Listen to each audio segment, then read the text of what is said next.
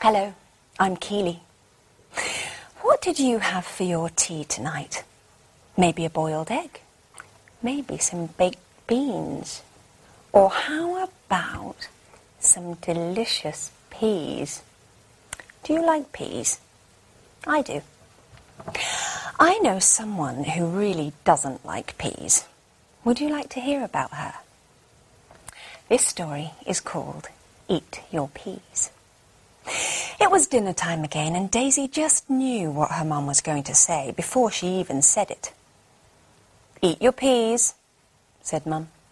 Daisy looked down at the little green balls that were ganging up on her plate. I don't like peas, said Daisy.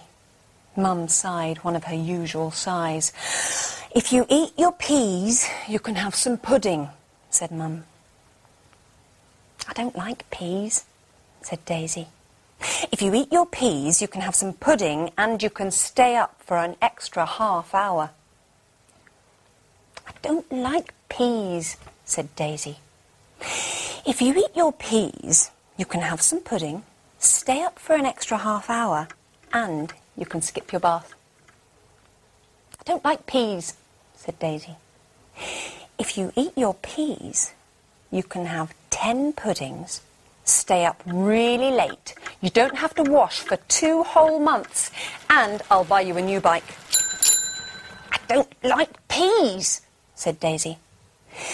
If you eat your peas, you can have 48 puddings, stay up past midnight, you never have to wash again, I'll buy you two new bikes, and a baby elephant. I don't like peas, said Daisy.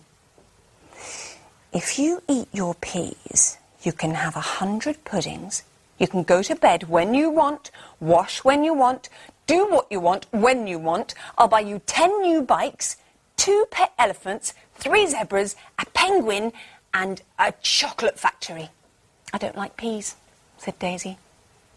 If you eat your peas, I'll buy you a supermarket stacked full of puddings. You never have to go to bed again or school again. You never have to wash or brush your hair or clean your shoes or tidy your bedroom.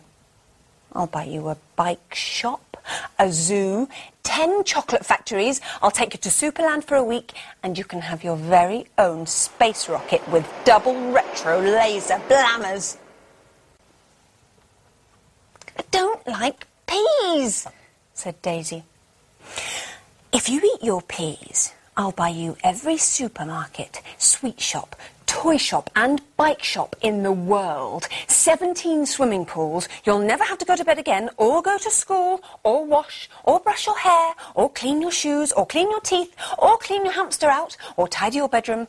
I'll buy you Africa and 92 chocolate factories. We'll move to Superland. You can have all the space rockets you want. I'll buy you the Earth, the moon, the stars, the sun, and. and. and. and a new fluffy pencil case. You really want me to eat my peas, don't you? said Daisy. Yes, said Mum. I'll eat my peas if you eat your Brussels said Daisy. Mum looked down at her own plate, and her bottom lip began to wobble. But I don't like Brussels, said Mum. Exactly, said Daisy. You don't like Brussels, and I don't like peas. But we both like pudding. And that story was called Eat Your Peas. Now then, what shall I do with all of these peas? I know. I'll cook tea for everyone in the CBeebies house. Night night. Sleep tight.